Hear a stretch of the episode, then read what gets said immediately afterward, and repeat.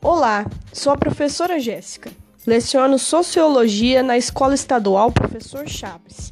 E você está no Reflexões Sociológicas, experimentos de podcast para meus alunos em tempos de pandemia.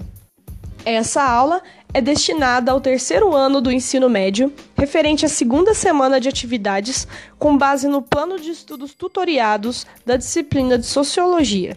Antes de começar, peço que leiam os textos da segunda semana das atividades do PET e tente fazer os exercícios. Qualquer dúvida, mande sua pergunta pelo WhatsApp ou Google Classroom.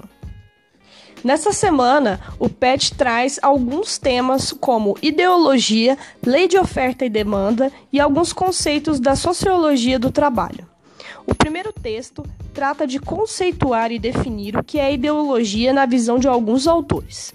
A primeira vez que se falou sobre ideologia foi durante o período iluminista, na França.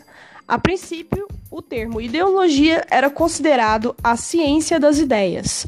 Ao longo dos anos, outros autores também discutiram ideologia, como Karl Marx, que ligava ideologia a questões políticas, morais e sociais que foram criadas pela classe dominante. Trataremos de classe social na visão marxista e sobre classe dominante mais adiante. A seguir, vem outro texto falando da lei de oferta e procura.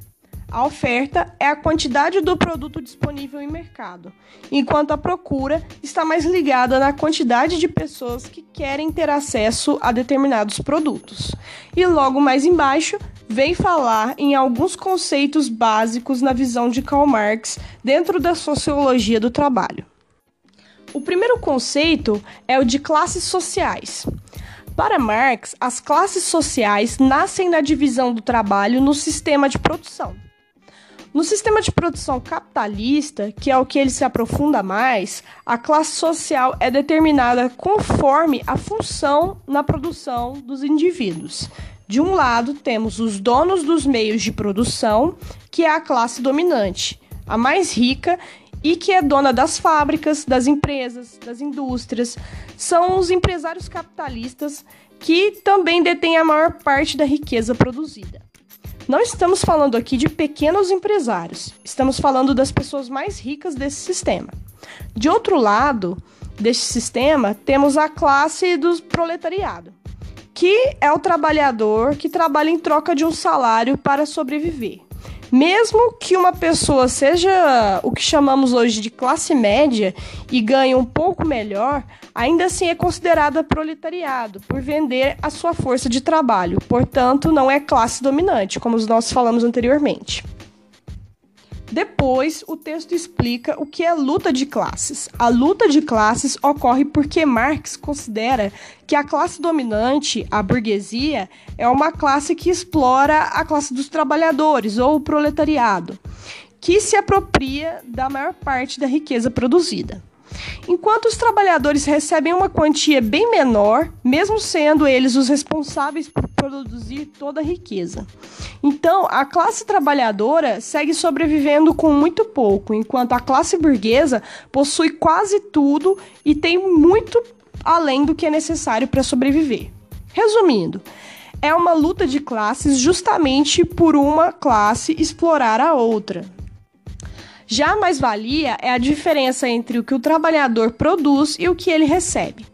A riqueza produzida que o trabalhador recebe se chama salário. Já a riqueza produzida pelo trabalhador que ele não recebe vira lucro da classe dominante, ou seja, da classe burguesa. Então, o trabalhador ele não recebe toda a riqueza que ele mesmo produziu. A maior parte dessa riqueza que ele produziu não fica com ele, fica com a classe burguesa.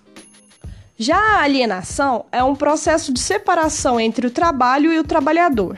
A alienação ocorre em três dimensões. A primeira é que o trabalhador não é dono daquilo que produz. Afinal, ele trabalha para alguém que é dono de tudo aquilo e ele recebe um salário no final do mês.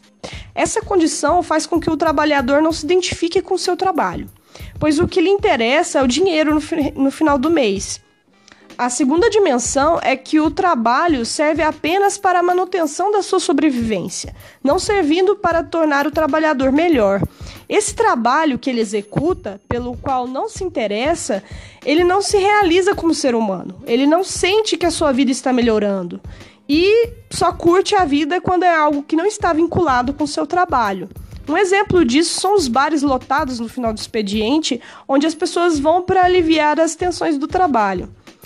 A terceira dimensão da alienação é a fragmentação do trabalho no capitalismo.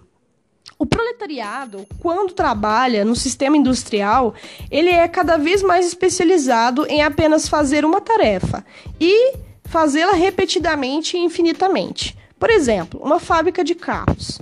No sistema Fordista, por exemplo, o trabalhador faz apenas uma parte do carro. Ele não sabe produzir um carro inteiro sozinho.